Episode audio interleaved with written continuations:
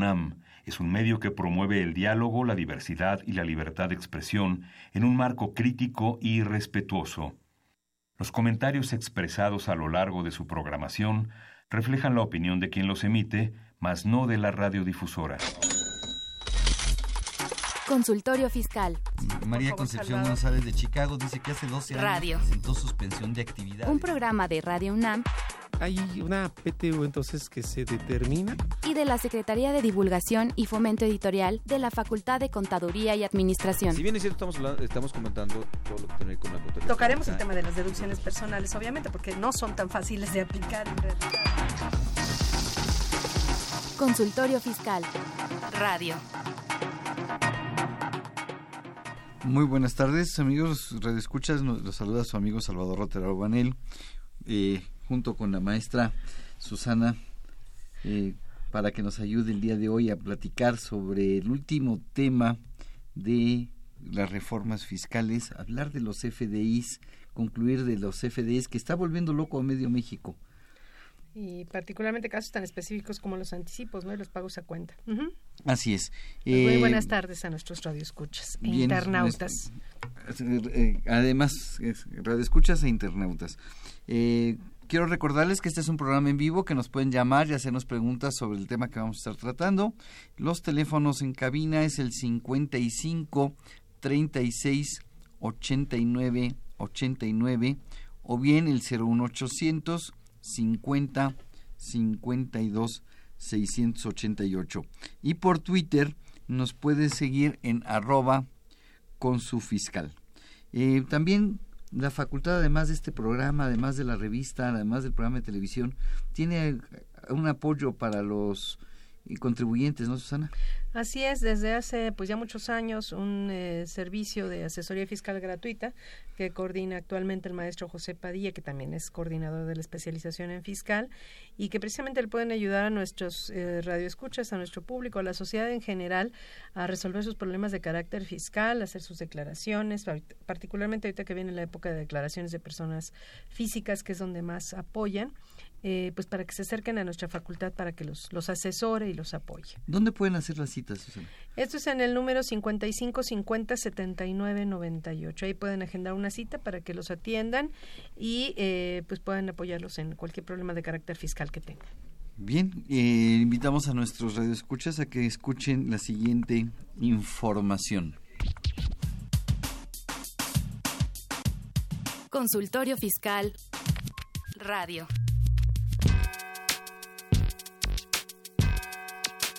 ¿Los impuestos le causan problemas? ¿Dolor de cabeza? Ay, ¿qué le puedo decir? ¿Problemas de estrés?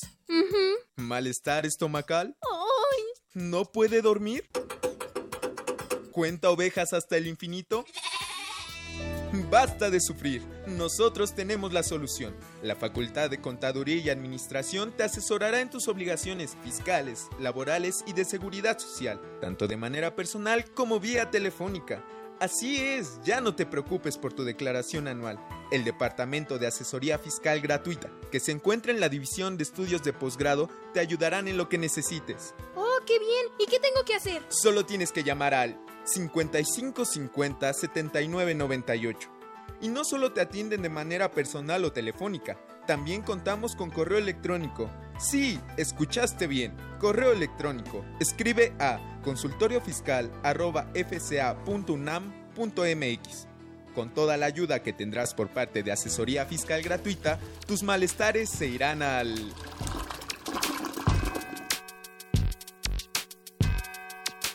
Ve y escúchanos por Twitter. Arroba con su fiscal. Info Fiscal.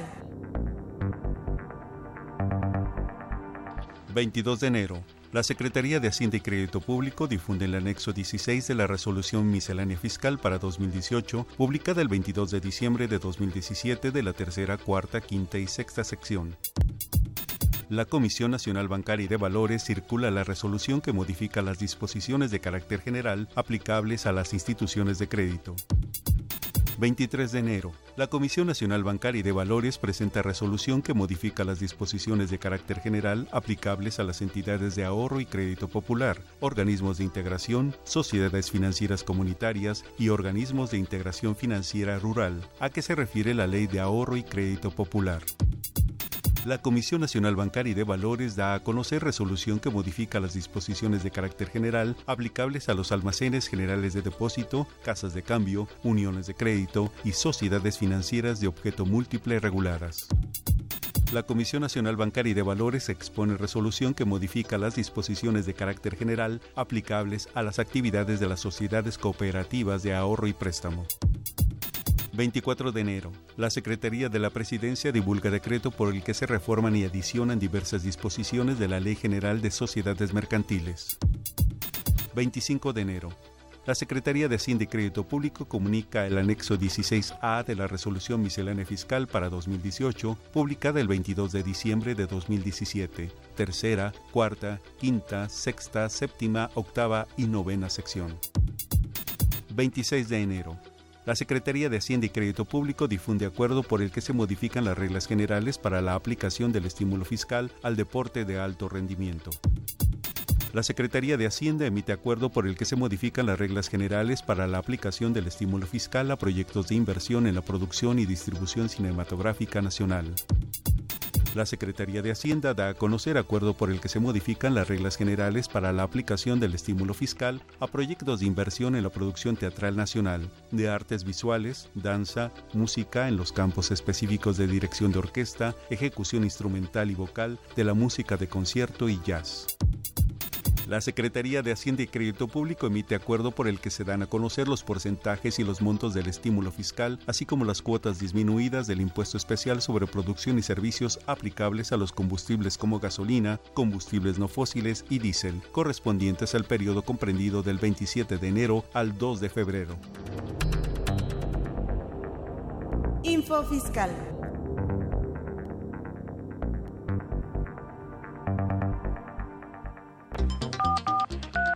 Llámanos, nos interesa tu opinión. Teléfonos en cabina 5536 8989. Lada 01800 5052 688.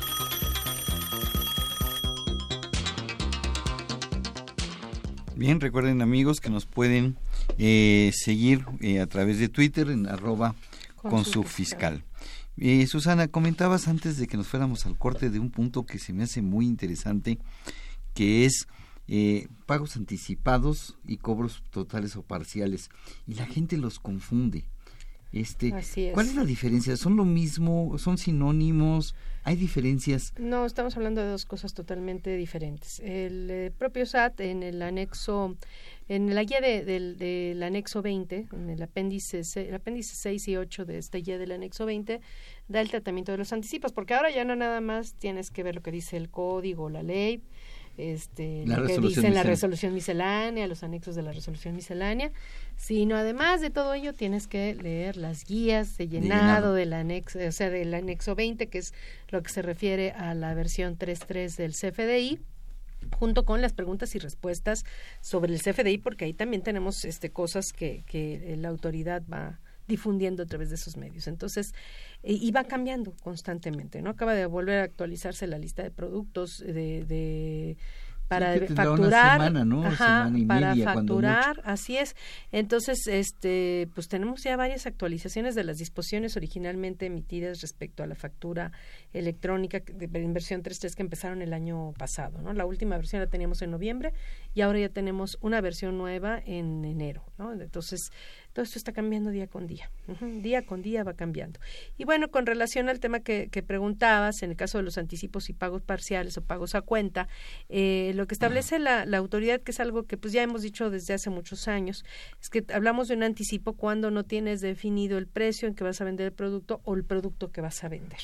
Entonces, cuando no sabes exactamente qué precio vas a vender y qué productos vas a vender, estamos hablando y recibes una cantidad eh, a, cuenta. de esa operación, este, estamos hablando de un anticipo.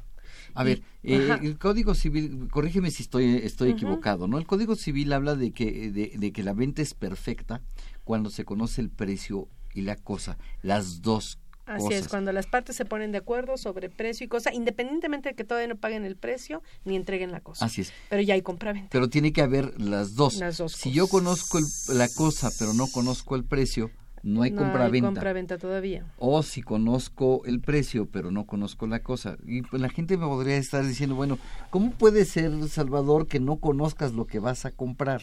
Sí, puede ser. El otro día platicaba con algún alumno, me decía que ellos venden productos, muchos productos este, para, para tiendas este, de eh, misceláneas y abarrotes y todo eso.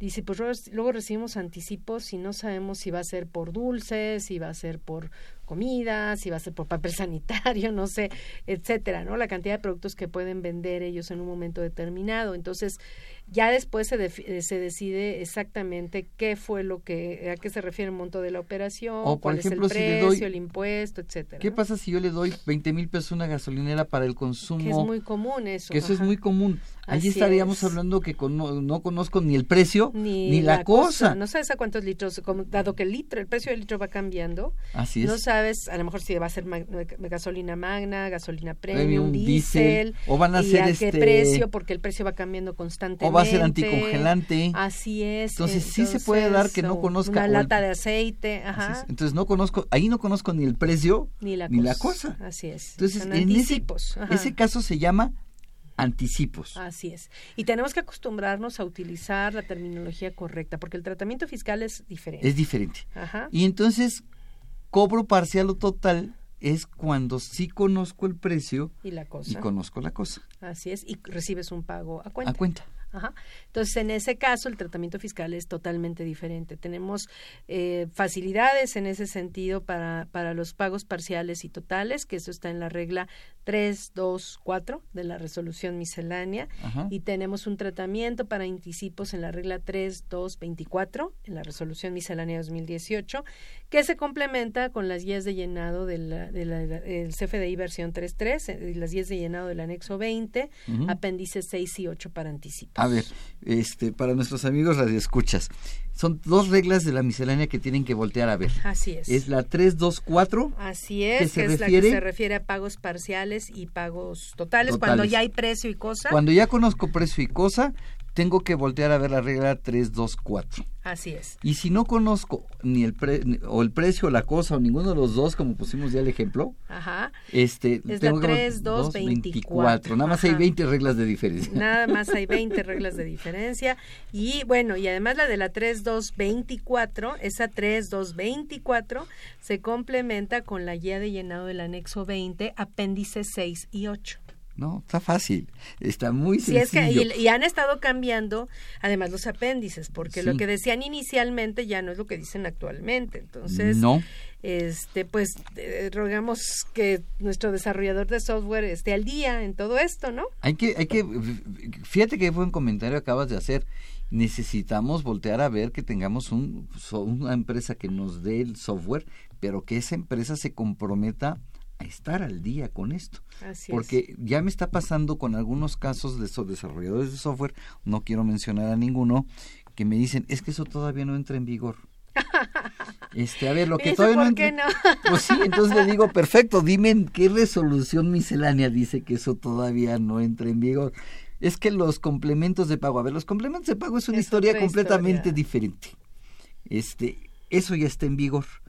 Este, pero Lo de anticipos y pagos parciales ya está, ya está en vigor. Desde el año pasado, De- cambió el 18 de julio del año pasado. con vigencia, pero con retroactividad al primero de julio.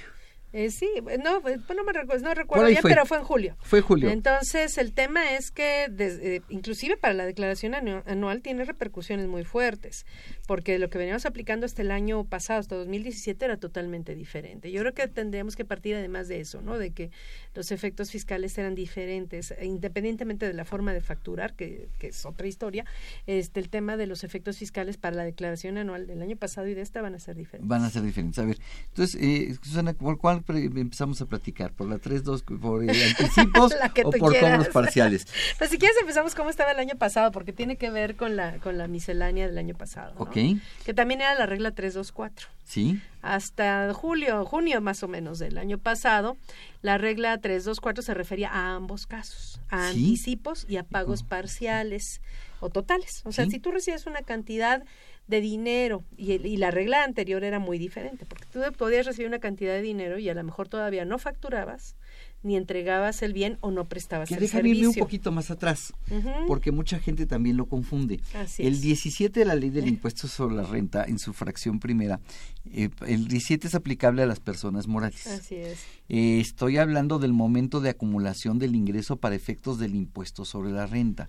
El artículo 17 me dice en qué momento voy a acumular. ¿En qué momento se considera ya obtenido Ya el ingreso obtenido para el efectos ingreso, del ISR? así es. ¿Cobres o no cobres? Cobres Eso es lo no que cobres, dice. O sea, hay, hay supuestos, ¿no? Pero- Y luego la fracción primera se refiere a enajenación de bienes y prestación de servicios. Y ahí tiene tres Y incisos. tiene tres opciones. Tre- tres inc- tre- tre- corrijo, tres incisos, no son tres opciones, porque me dice el que ocurra primero, no son opciones. Tres supuestos y el que ocurre El primero es el que el- dará lugar al- el- a la a la generación del ingreso. Y el, primer supuesto es si yo te vendo, aquí en esta mesa hay una laptop, te vendo la laptop, este, si te emito el CFDI, ya acumulo. Eso es lo que dice la ley. Así es, eso es lo que dice la ley. Que también me voy al inciso 2 que muchos contadores no han volteado a ver y que se pueden meter en problemas a la empresa. Porque a lo mejor no te expedí el CFDI, Susana, pero ya te entregué el equipo. O Tú te ya- presta el servicio. O ya te presté el servicio. Tú ya tienes en tu poder ese equipo que te estoy vendiendo o ya te presté ese servicio. Y entonces, aunque no se haya expedido el CFDI, yo ya tengo obligación de ¿Cómo acumular. podrías? Es, ese es un tema importante porque, digo, un auditor, suponiendo que, que somos auditores, ya sea independientes, o sea, con, o privados o del SAT, este, ¿cómo podrían verificar eso? Con las remisiones y con el control de inventarios. Con el control de inventarios. Ajá, Sí. que ver qué, qué mercancías salieron y que todavía no están facturadas. Así es, esa mercancía ya salió, no está facturada, hay que acumular el ingreso para efectos de impuestos a la renta. Es lo que dice la ley. Ajá. Así es. Y el tercer supuesto, que es el supuesto que da origen a lo que estamos platicando, dice que eh, yo tengo obligación de acumular si no he entregado la mercancía o prestado el servicio, si no he expedido el, el CFDI que ampare la operación, en el momento en que yo reciba un cobro total o parcial o un anticipo. O simplemente que la contraprestación ya sea exigible, aunque no reciba nada. Que te Así dice que se cobre, o sea, parcial o totalmente, o sea exigible La, la, contraprestación, aun cuando proceda de anticipo. aun cuando provenga de anticipos, que siempre hemos discutido el tema de anticipos con la compraventa, porque decimos, bueno, reci- recibo un anticipo de a de veras donde todavía no hay precio y cosa, todavía no hay compraventa, todavía no hay transmisión de propiedad, todavía no hay enajenación, ¿por qué tengo que aplicar el momento de acumulación? Hablando de única y exclusivamente de la compraventa, ¿no? ¿Por qué tengo que aplicar el momento de acumulación el, el, eh, si todavía no se da el supuesto que marca los, los incisos A, B y. C? Ajá. A, B y C. Ajá, eh, bueno, entonces, El A y B. o sea, todavía no estoy hablando de enajenación, que es la fracción primera. La fracción primera. Entonces, si no está la fracción primera, pues ni aplico ni A, ni B, ni C, porque dependen de la fracción primera. Claro. ¿no? Es lo que siempre hemos discutido en ese sentido, pero el SAT siempre ha considerado que habiendo anticipo, haya o no compraventa, tiene que haber acum- y cu- acumulación. acumulación. Si ya hay precio y cosa, pues ya no estamos haciendo tontos, porque ya hay Ya hay una compraventa. Ajá, este, y bueno, toda- a lo mejor todavía no se da el momento de acumulación para efectos fiscales, porque a pesar que firmamos un contrato, ya sabemos qué, nos, qué vamos a, a intercambiar y a qué Y precio, precio- no hemos emitido la factura para efectos fiscales. No hemos entregado la mercancía ni Y hemos recibido así dinero. es. Ajá, puede haber compraventa desde el punto de vista jurídico, pero no necesariamente desde el punto de vista fiscal. Ok. Ajá. Y ahí sí, con- en términos de la ley, con que recibas un peso, ya tendrías que acumular todo el monto de la Fíjate operación, porque es cobro parcial o total. Así es, que importante lo que estás diciendo. En términos del artículo 17, fracción primera de la ley del impuesto a la renta, si tú y yo celebramos una operación para venderte mercancía por un millón de pesos y tú me dices, Salvador, este, o yo Es te digo, contrato nada más, Es ajá. contrato, pero en un momento dado te digo, sí, pero sabes que Susana, yo necesito recibir una cantidad de dinero para estar seguro. pago a cuenta de 10 mil Por eso dije 10 mil pesos. 10 mil pesos. Y O tú, me 10 das, pesos. o tú- y tú me das los 10 pesos. Ajá. En ese momento, para efectos fiscales, yo acabo de obtener un ingreso de un millón de pesos. Así es. Ajá. No 10, un millón de pesos. Así es. Y por eso vienen, No hay afortunadamente, factura para efectos fiscales, no hay entrega del bien. ¿no? no hay nada más que los 10 pesos. más que los 10 pesos. Entonces, como el contrato dice que sabemos qué te voy a vender y en qué precio y todo eso vale un millón de pesos, tengo que declarar automáticamente un ingreso de un millón de pesos. Así es. Y entonces viene la regla 324 y la 3224 que vienen en cierta Pero vamos a forma hablar primero de la como a estaba sal- anteriormente. a salvarme, así Ajá, es. Y luego como quedó, a- quedaron, que ahora ya son dos. Antes era una Era sola. una sola, la 324. Ajá, hasta junio del año pasado. Así es. Ajá. La 324 me hablaba de que en- eh, yo tenía que llevar una cuenta, que es donde viene la diferencia, ¿eh? Yo tenía que llevar una cuenta en mi contabilidad que la bautizamos como anticipo de Y clientes. cobros parciales. Y déjame ponerle entre comillas, porque la gente de radio no me está viendo, pero los de Twitter sí, entre comillas anticipo de clientes. La autoridad me decía, lleva una cuenta en donde tú registres los cobros parciales o totales de lo que no haya eh, no hayas facturado o entregado la mercancía y los anticipos. Que yo creo que nuestra cuenta en la balanza hasta junio se debió haber llamado anticipos y cobros parciales. Así y es. podría haber sido una sola. Y a partir de julio, Ajá. en la balanza tendríamos que tener dos cuentas, una para anticipos, Anticipos. y otra para cobros parciales y o totales. Así es. Ajá. Y, ok. Y Bueno, entonces, entonces hasta junio la regla que decía decía bueno pues si tú cobrabas una cantidad no importaba si fuera un anticipo si o si era si era anticipo si era cobro parcial si había precios si no había precios si había cosas si no había cosas tú recibías algo de dinero por una operación que todavía no facturabas y que todavía no entregabas el bien o, o- prestabas el, el servicio no entonces decía pues ve ve este poniendo to- eh, sumando esa cantidad de esa cuenta ve acumulando todo lo que vayas cobrando y va- con eso va subiendo el importe de la cuenta. En otras palabras, tú cargabas a bancos con abono esta cuenta de anticipos y cobros parciales y ahí se iba quedando ese dinero. Dice, ¿y con qué vas a ir disminuyendo esa cuenta? Con lo que vayas o facturando y O o entregando o prestando el servicio. Ajá. Entonces, ahí sí, eh, en los dos casos disminuía con la factura o con la entrega del bien o prestación del servicio. Y este, que era lo que se consideraba como ingreso para pagos provisionales, lo que fueras entregando y o facturando. Es decir, nada más. los, los anticipos para pagos provisionales no jugaban como ingresos en términos de esta regla. Ajá. Es. Anticipos, cobros parciales o totales no eran ingresos, aunque estuvieran cobrados, no eran ingresos para los pagos provisionales, aplicando esta facilidad de esta regla, y se convertían en ingreso pues cuando facturaras y o entregaras el bien o prestaras el servicio. Al cierre del ejercicio, ya al cierre, al 31 de diciembre, tú te quedabas a lo mejor con un importe en esa cuenta. 500 mil pesos. Ajá, esos 500 mil pesos que eran pagos anticipados y o cobros parciales o totales, sí los tenías que considerar como ingreso para la declaración anual. Este, los hubieses facturado o no, hubieses Hubiese entregado o entregado. no, hubieses prestado el servicio o no. Se consideran como ingreso para la declaración anual, pero ah, el- la regla 324 vigente hasta junio decía, pero les podías estimar un costo de lo vendido. o sea, como ya hay un ingreso, entre comillas, y a lo mejor un tanto discutible en algunos casos, este, te, te permitimos que deduzcas en forma estimada el costo de lo vendido. ¿Y cómo le inventaba el costo de lo vendido a, a este ingreso de 500 mil pesos la- al cierre sí, la del regla- año? La ¿no? regla es muy simpática en ese aspecto, ¿no? Así es. Porque me dice, a ver, divide tu costo de ventas, El real, el de a de veras. el de a de veras, el verdadero costo de ventas, entre los ingresos acumulables sin De. Sí, los de. Tus ingresos acumulables sin considerar estos 500 Sí, los de a mil de pesos. veras, los que ya están Sí. facturados, Y eso te va a dar un demás, porcentaje. ¿no?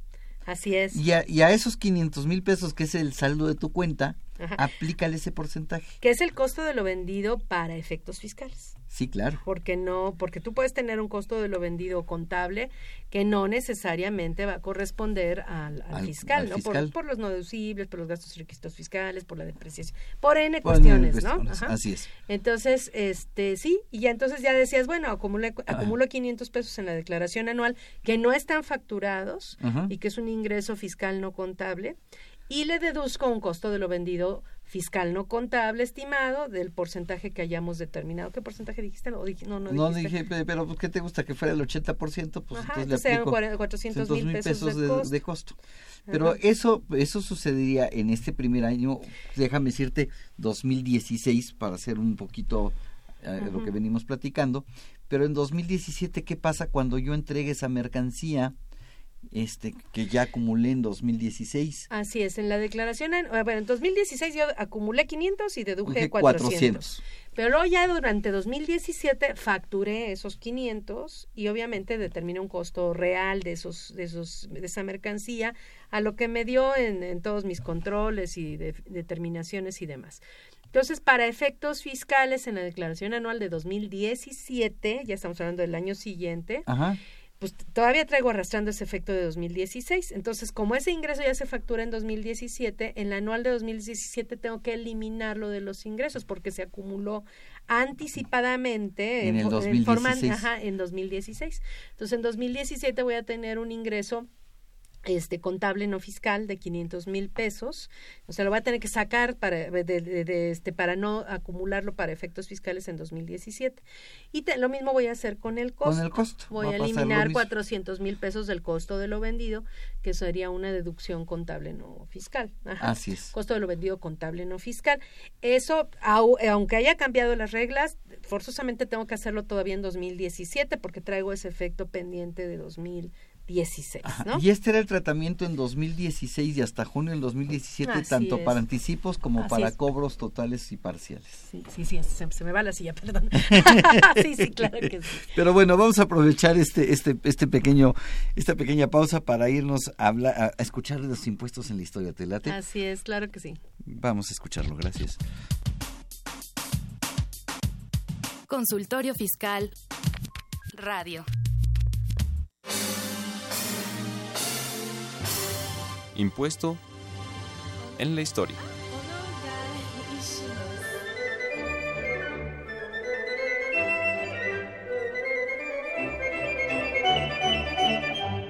Indispensable hacer crecer la economía a una tasa del 7%. Indispensable generar un millón trescientos cincuenta mil empleos para que todos ustedes, los jóvenes que nos están viendo, tengan una oportunidad de salir adelante. En la presidencia de Vicente Fox Quesada de 2000 a 2006, ante la negativa de aprobar con un 15% de IVA a alimentos y medicinas, se carga este impuesto a los artículos de lujo. Ahora sí que cuando éramos chiquillos, a la hora de jugar al ahogado ahí con las canicas, lo que ya sacabas viene para acá y primero yo protejo esto y voy por más canicas. Eso es exactamente lo que estamos haciendo en este momento con la economía. De 2006 a 2012, durante el gobierno de Felipe Calderón Hinojosa, se crean dos nuevos impuestos. El impuesto a los depósitos en efectivo IDE, abrogado a partir del 1 de enero de 2014, y el impuesto empresarial a tasa única IETU, abrogado en 2013.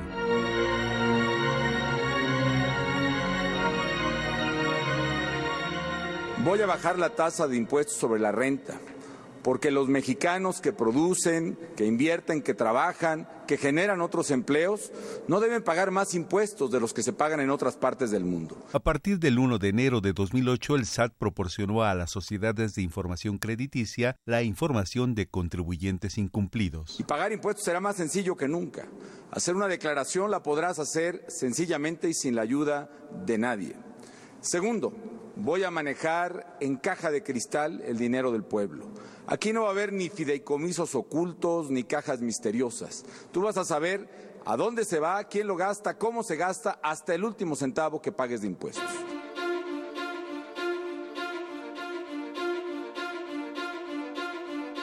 En 2010 se modifica la tasa general del IVA del 15 al 16%.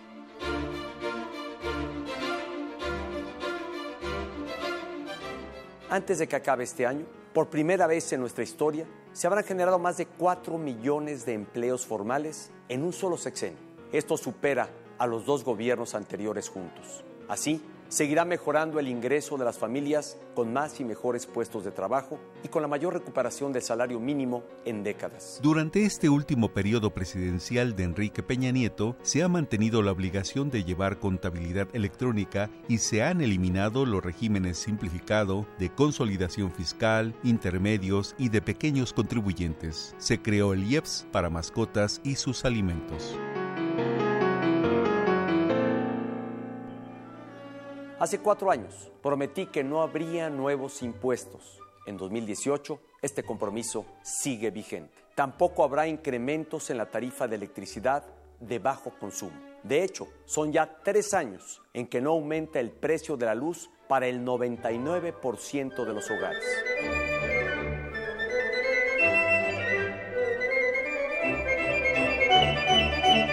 No son todos los que están, ni están todos los que son. Ha sido un recuento de lo más significativo.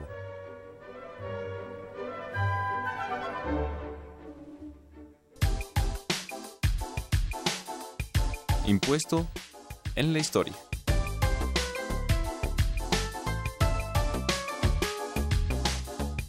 Ve y escúchanos por Twitter, arroba con su fiscal.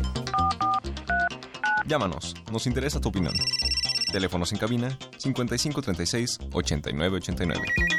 Lada 01800 5052 688. Bien, regresamos. Estábamos platicando de los efectos de los anticipos, de los cobros totales y parciales. Así es. Eh, sí, entonces ya, bueno, a partir de julio cambian esta, bueno, cambia, se, agrega una nueva regla, que es la, el año pasado era la 3225, ahorita es la 3224 en la miscelánea actual. El, año pasado también quedó entre la regla 324, igual que este año, lo de los pagos parciales, cobros, cobros parciales o totales de la operación.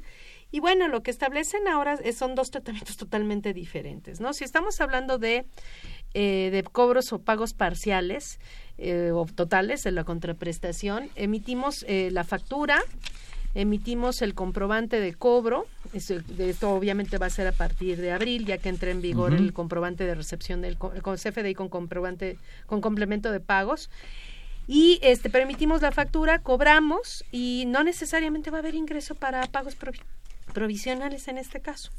El ingreso para el hecho de que estén facturada la, la mercancía, dice la regla 324, que eh, estamos hablando de este, de este supuesto, que son, digamos, opciones a lo que establece la ley, ¿eh? ojo, este dice que este no necesariamente habrá ingreso para pagos provisionales, que el ingreso para pagos provisionales se va a reconocer hasta que entregues el producto o prestes el servicio. Entonces, fíjate cómo ya hay una, un divorcio con, a partir de julio con estas dos reglas, hay un divorcio a lo que veníamos aplicando hasta junio de que todo lo que estaba en el SAT, en el repositorio ya facturado, ya necesariamente era ingreso para pagos provisionales de las personas morales. A partir de julio, con esta regla, no necesariamente, porque puedes emitir la factura, pudiste haberla cobrado incluso en su totalidad y no habrá ingreso para pagos provisionales, sino hasta el momento en que entregues el bien o prestes el servicio, que es lo que establece la facilidad, que es una gran facilidad que establece esta regla eh, 324 de la resolución miscelánea.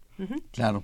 Para pagos provisionales. Para pagos provisionales. Y para la declaración anual, eh, ya está, ya se considera ingreso, esté, este, entregado o no el producto, eh, finalmente se va a considerar como ingreso, pero este te da, como no estás entregando todavía el bien, el, producto o el bien o el servicio, a lo mejor todavía no tienes determinado bien el costo y por lo tanto te permite estimar, se, continuamos con la idea de estimar el costo de lo vendido sobre esos ingresos que ya están acumulados, pero que el bien o el, el producto o el servicio todavía no está entregado o prestado. Ajá. Y ese seguimos con esa estimación del, del costo de lo vendido ahí no hay cambio, pero ve, ve, ve el, este, el alcance de esta regla, ¿no? O sea, podemos tener la factura y no necesariamente el ingreso para pagos provisionales. Claro. Ajá. Y en anticipos, donde ya dijimos que no hay precio de cosa, ahí se pasa todo lo contrario. Ahí en ese caso, puedes saber, eh, estando, estando el cobro, tienes que acumular, tienes que emitir el CFDI y tienes que acumular para pagos provisionales desde el momento que emites el, el comprobante del anticipo. Y en ese caso, como todavía se supone que no tienes definido el precio y o la cosa, entonces tú vas a emitir un comprobante con una clave de producto especial, que es la clave que se aplica a servicios de facturación. Una clave especial para eso, ¿no? no Porque no, no estás facturando un producto como tal, estás, estás facturando un anticipo. Ajá. Entonces utilizas esta clave especial para servicios de facturación y en unidad de medida no vas a poner piezas o kilos o litros, vas a poner ACT, actividad. Ajá, porque no estamos hablando, no sabemos cuántos productos, a cuántos productos corresponde este anticipo. Entonces vamos a suponer que recibimos un anticipo de 10 mil pesos. Entonces eh, dice que te- le tienes que desglosar el IVA en ese momento, los impuestos que corresponden, IVA y EPS, y este y facturas el anticipo. Pero que ver, ahí, ajá, no Los 10 necesariamente mil es pesos, posible. imagínate que los 10 mil pesos los doy a una gasolinera. ¿Cómo sabe la gasolinera cuánto va a ser de IVA? Si no sabe el precio. Si no sabe el precio. Así es. Porque además hay un JEPS a la gasolina que no causa IVA. Así es. Entonces- es complicado. El otro, el otro ejemplo que yo te puse también, también se dan problemas en ese caso porque cuando tú vendes N cantidad de productos y algunos están, eh, causan IEPS y otros no causan IEPS, otros, este, unos causan IVA tasa cero, otros causan IVA al 16%, unos con IVA y con IEPS. eh, Y otros no pueden sé. ser exentos porque a lo mejor te compro libros. Así es, N cosas, ¿no? Entonces, en ese caso, ¿cómo vas a desglosar los impuestos si no estás en posibilidad de saber si la operación o qué parte de la operación causa un, y un impuesto u otro o los dos? Y, o no conoces el precio, como el caso que tú planteas, ¿no? Claro. Entonces, es un problema en ese sentido. Tú estabas hablando de que hay un problema de precio y cosa, y yo te estoy hablando de que hay un, también igual un problema de precio y cosa porque no sé exactamente cuál va a ¿Qué? vender y a qué, y a ¿Y qué, a qué precio, le corresponde, Claro. ¿no? Entonces, pero bueno, la- el apéndice dice que en ese caso es esa es una primera alternativa que da facturas, el anticipo, este, los 10 mil pesos más los impuestos trasladados. Ya una vez que se concreta bien la operación y sabes exactamente qué estás vendiendo, o sea, cuántos litros de gasolina, cuántos litros de diésel, cuántas latas de aceite, cuántos este, botellas de anticongelante, lo que tú quieras, entonces ya haces tu factura con esta unidad de medida, litros, lata, piezas, etcétera, y la clave de producto que le corresponde a cada uno de esos de esos productos y dices no pues la factura es por eh, 12 mil pesos más IVA ajá y ya entonces ya puedes definir cuánto hay de IVA cuánto cuánto está exento Y además el va a ir por par- partida por partida, entonces ya va a poder definir cuántos están exentos, cuántos están grabados a tasa cero, cuántos están grabados todo a y tasa todo el 16. detalle de la operación Bien. Entonces, en ese caso, obviamente, pues estaríamos hablando de que por una misma operación tienes dos CFDIs, uno de 10 mil y el que, el que realmente vale, que es el de 12 mil, dije creo. Ajá. Entonces, estamos hablando de 22 mil pesos en comprobantes de ingresos. ¿Qué es lo que dice la regla? Pues pa- este, eh, primero tienes que, cuando emitas la factura de El- los 12 de- mil pesos ya con precio y cosa, tienes que establecer una relación entre esa factura y el CFDI del anticipo. Entonces, en el campo de CFDIs o facturas relacionadas, tienes que ponerle el folio de la factura eh, donde Y se la facturó clave el de anticipo aplicación de anticipos. y la clave de aplicación de anticipos. Y al mismo tiempo, inmediatamente después, tienes que hacer un CFDI tipo egreso, una especie de nota de crédito, Ajá. donde vas a aplicar el monto del anticipo a la factura. A ver, Ajá. y aquí lo interesante es, a lo mejor eh, tu CFDI de anticipos fue en enero, el de 10 mil, y el de 12 mil es en febrero. Ujú. En, en febrero yo acumularía para efectos de impuesto de la renta los 10 mil. De En acuerdo enero. a la, a- en enero, Ajá. de acuerdo a la regla este 24. 3224, ajá. En febrero expido otro de 12 mil y tengo que acumular 12 mil, No, nada más dos mil.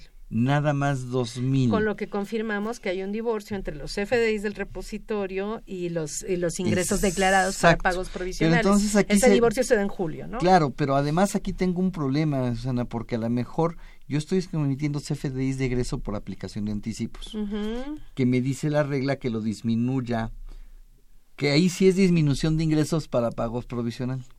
Eh, sí, es una, Pero- ajá, es lo que estás haciendo es aplicando el anticipo contra la factura. Es una disminución de ingresos de pago provisional para efectos fiscales. Pero también emito otro CFDI de egresos porque me devolvieron mercancía. Esos no, eh, los únicos que vas a considerar para los pagos, pa- para como una disminución para los pagos provisionales, pues serían los que se- son la aplicación de anticipos. Sí, en otras palabras, lo que vas a hacer es que en el mes de febrero tú ya facturaste, entonces cargas a clientes, abonas a bancos dos mil pesos, suponiendo que te pagaron luego luego los dos mil pesos. Olvídate ahorita de los IVAs. Entonces cargas a clientes eh, doce mil, abonas a ventas dos, este, cargas a clientes doce mil más IVA, abonas a ventas doce mil, abonas al IVA, el IVA de doce mil. Y este, y en ese momento dices, pues ya no me deben esos 12 mil, ya me habían dado un anticipo de 10 mil. Te dan los dos mil restantes más su IVA.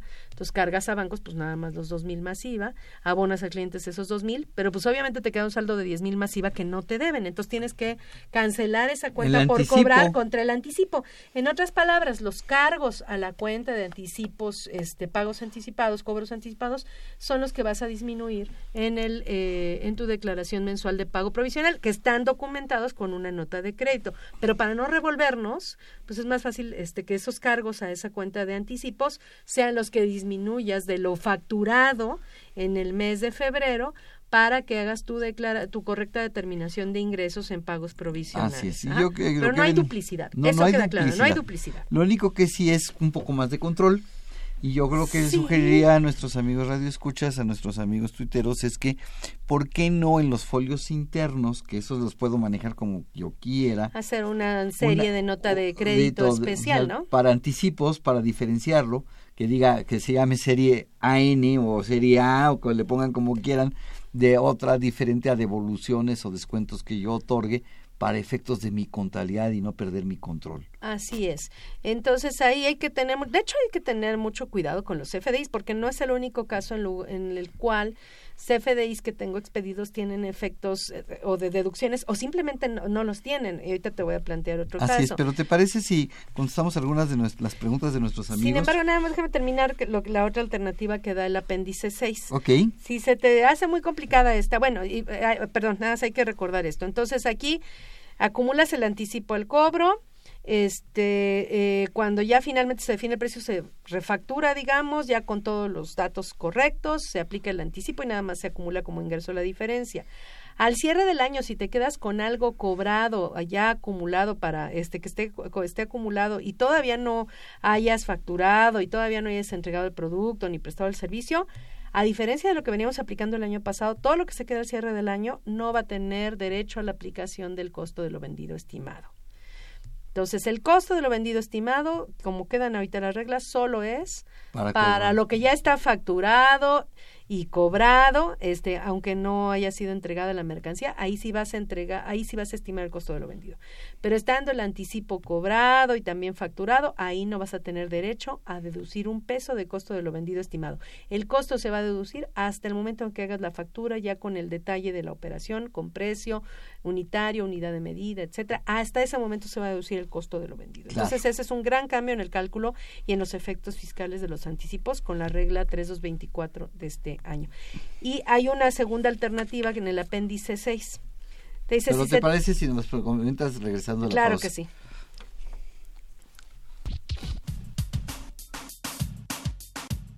Consultorio Fiscal Radio. La Facultad de Contaduría y Administración de la UNAM invita a la 48 Expo Libros y Revistas del 12 al 17 de febrero.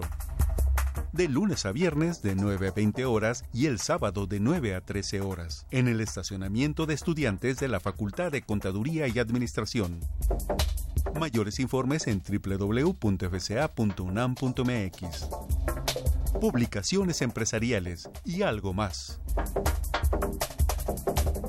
Ve y escúchanos por Twitter, arroba con su fiscal. Llámanos, nos interesa tu opinión. Teléfonos en cabina 5536 8989. Lada 01800 5052 688. Bien, regresamos. Fíjate que esta expo de libros y revistas de la facultad es, eh, encuentras muy buenas promociones, muy Sí. buenos libros, están todas las editoriales. Si quieres conocer algo en materia empresarial, fiscal, administ- no solamente fiscal, fiscal, administrativa, contable, Cultural. Cultural, incluso de todas las de editoriales, todas las editoriales. novelas, todo. Ajá. muy buenos este eh, precios. La verdad se las recomiendo a todos nuestros amigos radioescuchas y tuiteros, eh, nuestros Muchos alumnos de la años, facultad, ¿no? así es, y los exalumnos también que regresen a Pues visitar. muchos van a comprar sus leyes ahí porque la verdad es que tienen muy buenos descuentos, libros que son muy caros o leyes que son muy caras, ahí están con un descuento Todo. interesante. ¿no? Interesante, así es. Nada más Bien. que ya me lo van a cambiar de lugar, ¿no? Sí, ya no van a estar en los pasillos De la entrada principal de la principal, van a estar ocupando el estacionamiento de alumnos. Que eso es muy importante porque no vayan a llegar y vayan a decir, ¿dónde quedó la ¿Dónde- feria? Así es, ¿dónde está? Pues nos dijeron que del 12 al 17, el horario de lunes a viernes va a ser de 9 de la mañana a 8 de la noche y el sábado de 9 a 1 de la tarde. Perfecto.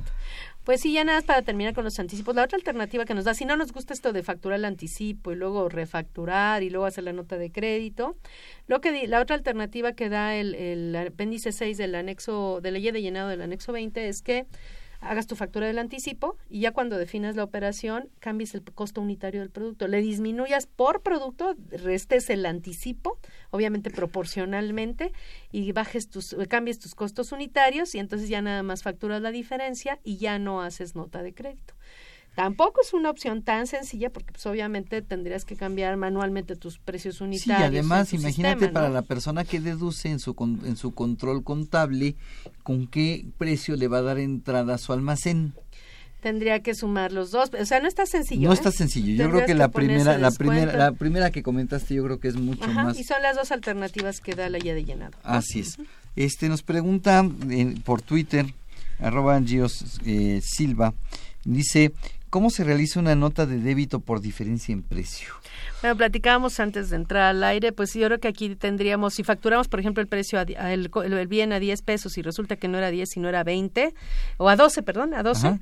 podrías hacer la primera factura de 10 y luego hacer la, una segunda factura por 2, eso podría ser una alternativa, o hacer una factura por eh, la de 10, eh, cancelarla y emitir una factura por 12, haciendo referencia que es una que la de 12 es una sustitución de la de 10. En los dos casos necesita llenar el nodo o el concepto de De CFDI relacionado. relacionados, así es. Si emite la factura por 10 y después la desea cancelar, tendrá que emitir una, un CFDI de egresos que no va a afectar como descuento ni como No, devolución. cancelarla, ¿no? También. Sí, y- Hasta ahorita y se puede cancelar sin así es. problema, pero de todas maneras hay que hacer la referencia que es Así una es. sustitución. Pero en la nueva Ujú. tendrá que mencionar que es una sustitución Así es. este, y referenciar por qué se está cambiando y el folio fiscal. Así es. Y la otra es, pues más fácil, te hago una voy por los dos pesos de diferencia, este, pero también tiene que llevar el Así CFDI el relacionado. CFDI Y, relacionado. y- y- y igualmente arroba Gio Silva nos comenta en la nota de débito la clave de producto y servicio sería la misma que en la primera En factura. las notas de crédito de débito, la clave de producto es la misma. Así es, tenemos una La pregunta original, de María Rosario de Linda Vista. Eh, yo le pediría a María Rosario que nos la vuelva a hacer porque no le entendemos muy bien. Dice, cuando se colecta una cantidad depositado en la Secretaría de Hacienda y se recibe el dinero, se pagan impuestos de esta cantidad a la Secretaría.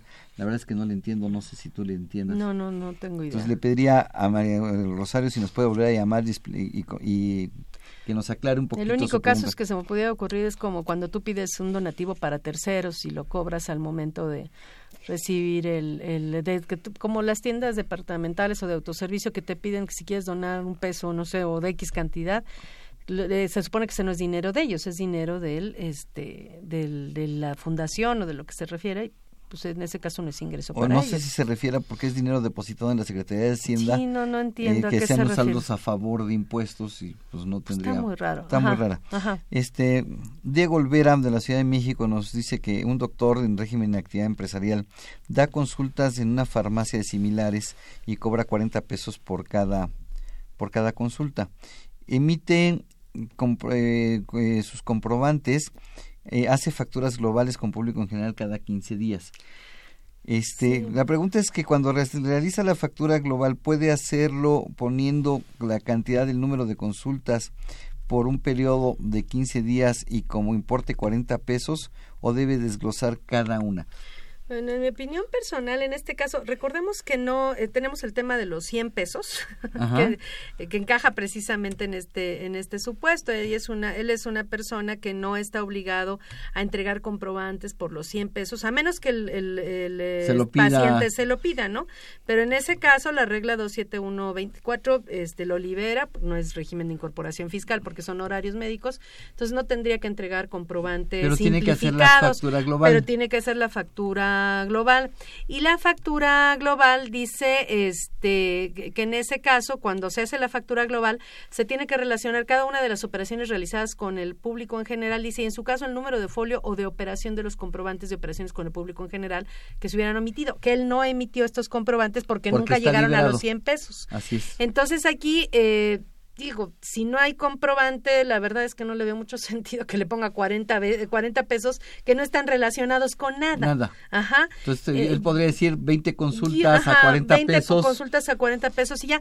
De todas formas, yo creo que sí sería conveniente que hiciera la confirmación de criterio con el SAT en una consulta de preferencia formal y con todo Claro. lo demás. Que de ahorita eh, precisamente se abre eh, un nuevo servicio del SAT en materia de consultas. En, entonces, en ese sentido, este, eh, te- tendría que hacerlo para que tenga certeza y que Nada si más, lo llegan a esa revisar no misma haya regla, problema, ¿no? esa misma regla que tú estás mencionando menciona que la factura global debe hacerse diaria, semanal o mensual. No menciona la quincenal. Diario, semanal Habla de o quincena, mensual. Así y él es. habla de quincenas, pero además dice que son 72 horas después. El plazo para hacerle 72 horas después del periodo que haya ¿no? elegido, diario, semanal o mensual. Entonces yo le recomendaría que lo cambiara a mensual o lo suba a o mensual. semanal, o semanal. Así es. Este, Rafael González eh, dice que elaboró un CFDI y por error no agregó la retención de IVA. Para cancelarlo sigue igual el procedimiento en la, en la página del SAT. ¿Es correcto elaborar otro por la cantidad correcta? Sí, bueno, ahí no sé si ya este lo cobró o no lo cobró. Y entonces en ese en ese caso si ya lo cobró, pues ahí va a haber va a tener que devolver el dinero, ¿no? Porque en un momento determinado cobró de más. Así es. Y entonces tendría que cancelar y hacer la devolución del dinero este eh, cobrado en exceso, ¿no? Así es. Pero Y todo también ahorita cancelaría y sustituiría. pues, cancela y sustituye, emite otro. Ajá, que ahí el tema es, hay que tener cuidado porque, por ejemplo, si en el momento que tú lo emitiste le pusiste pago diferido o en parcialidades porque todavía no cobrabas y el medio de pago era por definir, a pesar de que después corrijas el comprobante, va- Ya o vamos con que sí le pagaron bien, este, quitándole el IVA que le tenían que quitar. Entonces ya cobraste, de todas formas yo creo que tendrías, como es es sustitución del anterior y en ese momento no tenías los datos para saber con qué medio cobrabas, yo creo que tendría que seguir siendo creo yo, PPD y por Y no- y definir, por definir. porque estás corrigiendo, no es, no es no es solito, no nació de la nada el comprobante. ¿no? Así es, tenemos todavía un par de preguntas más, pero ¿qué te parece si vamos a escuchar el promocional de nuestra revista? Perfecto. Consultorio Fiscal Radio.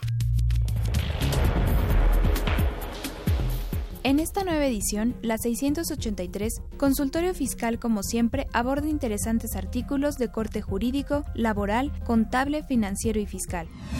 Sergio Alejandro Ríos Alonso enlista los fundamentos legales de la determinación anual de la prima en el seguro de riesgos de trabajo. José Julio Solís García examina las obligaciones fiscales en la subcontratación. Salvador Hernández Peña y Violeta Méndez Carlos Silva analizan la nueva economía dineraria, alcances tributarios de las criptomonedas en México. Walter Carlos López Morales analiza la jurisprudencia, comprobantes fiscales pueden contener descripción en documento por separado.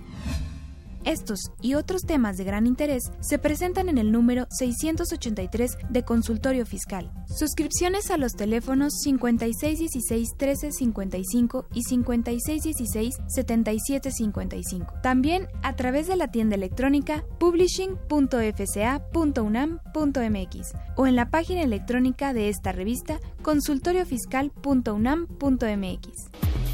Ve y escúchanos por Twitter, arroba con su fiscal.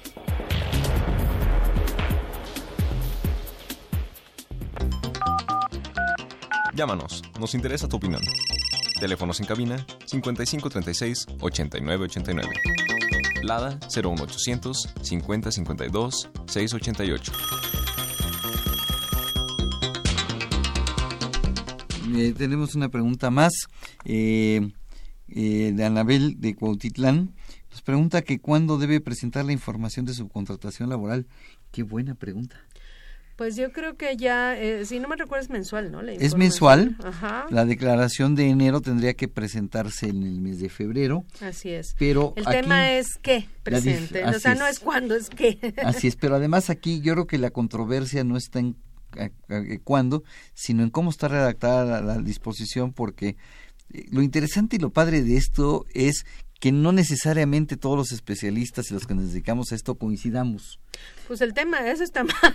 Pero, pero Deberíamos es que- tener certeza jurídica. Sí, claro, pero siempre, siempre la redacción queda en posibilidades de, de interpretación y discutíamos ahorita fuera del aire, eh, la maestra Susana Mireles y un servidor, de la interpretación de esta regla, porque desde mi punto de vista la dispos- eh, disposición me dice que tengo que cumplir a partir de que esté en la eh, bueno, que tengo que cumplir cuando el aplicativo esté disponible.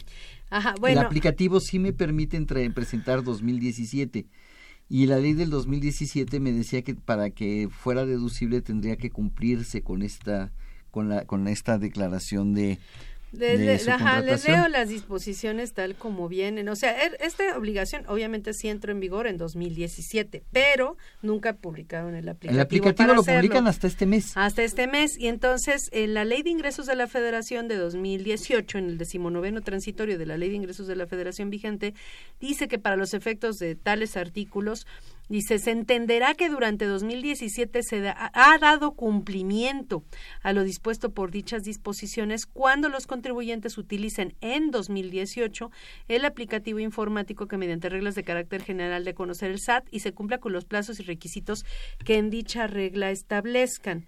Y luego la regla de resolución miscelánea, la 33144, dice eh, que para los efectos de tales artículos y del decimonoveno transitorio de la ley de ingresos, tratándose de la subcontratación laboral, en términos de la Ley Federal del Trabajo, dice las obligaciones del contratante y del contratista que se refieren a las citadas disposiciones podrán cumplirse utilizando el aplicativo informático que se dará a conocer en el portal del SAT a partir de enero de 2018. Entonces aquí caben dos posibilidades. Quien diga que se tiene que llenar 2017 y, bueno, y 2018 sin lugar a duda. 2018 sin lugar a dudas, pero y dos- quien diga, bueno, este, se considera que se cumplió 2017 cuando yo lo empiezo a utilizar a partir de, De 2018. 2018, que son los dos y- criterios. ajá, y que estén, estén a partir y que esté vigente a partir de enero de 2018, que son los dos criterios. Y bueno, ahí se los dejamos para que ella decida si lo hace, dos, si Mm. llena 2017 este, o no. o no llena 2017. Efectivamente. ¿Algún punto más, este, Susana? Bueno, pues eh, con relación a los a los comprobantes eh, tenemos esto de la cómo se llama de las de los del CFDI de recepción de pagos que ya sabemos que entra en vigor en abril. Este, pero ahorita todavía no está vigente y no es obligatorio, pero este también recordarles a nuestro auditorio que eh, independientemente de que esto no haya entrado en vigor, la disposición de los cobros en parcialidades ha existido desde hace muchos años. O sea, cuando tú no cobrabas una, una operación este completa y además este le ibas cobrando poco a poco desde hace muchos años tanto el código como la ley del IVA etcétera han establecido que tú tenías que emitir un comprobante de cobro en parcialidades eh, no había quedado muy claro cómo se cumplía con esta obligación. Obviamente esta obligación, ahora que entre en vigor el, el CFDI de recepción de pagos, pues ya queda plenamente eh, clara su cumplimiento y no nada más esta, sino no nada más para el cobro en parcialidad, sino hasta para el cobro diferido. Sin embargo, eh, pues esta obligación la teníamos y la tenemos, eh, aún con el, aunque no esté listo el CFDI de recepción de pagos. Y vía las preguntas y respuestas del SAT eh, que ha dado en, en- con relación al CFDI, dice que eh, eh, para el CFDI versión 3.3, pues sí tenemos que hacer el CFDI con complemento de pagos. Pero al CFDI versión 3.2, tenemos que hacer nuestros comprobantes de cobro en parcialidades con un CFDI 3.3 normal, Ajá. diciendo que estoy cobrando la parcialidad tal de tal de la factura tal de tal de la versión 3.2. En teoría nosotros, y eso lo ha dicho también la gente del SAT en los eventos donde ellos han presentado la factura en versión 3.3, en teoría vamos a estar conviviendo eh, con los dos esquemas. Si tenemos cuentas por cobrar al, del 31 de diciembre que se hicieron en versión 3.2 y cuentas por cobrar de versión 3.3, eh, vamos a tener que las de versión 3.2, que solo las que pague, cobremos en abonos, que no se cobren completas, este tendríamos que hacer los CFDIs de cobros de parcialidades, parcialidades. En, en un CFDI versión 3.3 poniendo lo que es la parcialidad El tal de único de la problema, y ya para despedirnos porque se nos acabó el tiempo, es que los desarrolladores de software te dicen que no te liberan esa opción porque todavía no está vigente. Pero tienes la, po- la posibilidad de hacerla con la, tu versión 3.3. Con ¿no? la, así, con la versión anterior, con la 3. No, y con la versión 3.3 Entonces, pagarías tu factura de cobro de parcialidades es. respecto a la versión Así es. 3.2, poniendo el CFDI relacionado al CFDI. Nos queda una pregunta 3.2. en, eh, que, eh, a ver si la podemos contestar el día de mañana. Los invitamos a que nos sintonicen este programa la siguiente semana para seguir platicando el tema. Declaración anual de personas morales con fines no lucrativos. Agradece, agra- te agradezco No, mucho, muchas Susana, gracias. Al contrario, un gusto. Este. Eh, también agradecemos a los ingenieros y operadores de Radio UNAM, así como el apoyo incondicional del Departamento de Medios Audiovisuales de la Facultad de Contaduría y Administración. Eh, esta fue una producción de Radio UNAM en los controles Socorro Montes, en la producción por parte de la Secretaría de Divulgación y Fomento Editorial de la Facultad de Contaduría y Administración, Nezahualcóyotl Jara, Juan Flandes, Alma Villegas, Tania Linares, Miriam Alejandra Jiménez, Edgar López, Diana Flores, Alejandro Rubalcaba, Verónica García y Eduardo Morales. Muchísimas gracias. Buen provecho. Se despide su amigo Salvador Rotera Guanel. Hasta luego, se despide Susana Mireles. Consultorio Fiscal. un programa de Radio UNAM y de la Secretaría de Divulgación y Fomento Editorial de la Facultad de Contaduría y Administración. Consultorio Fiscal Radio.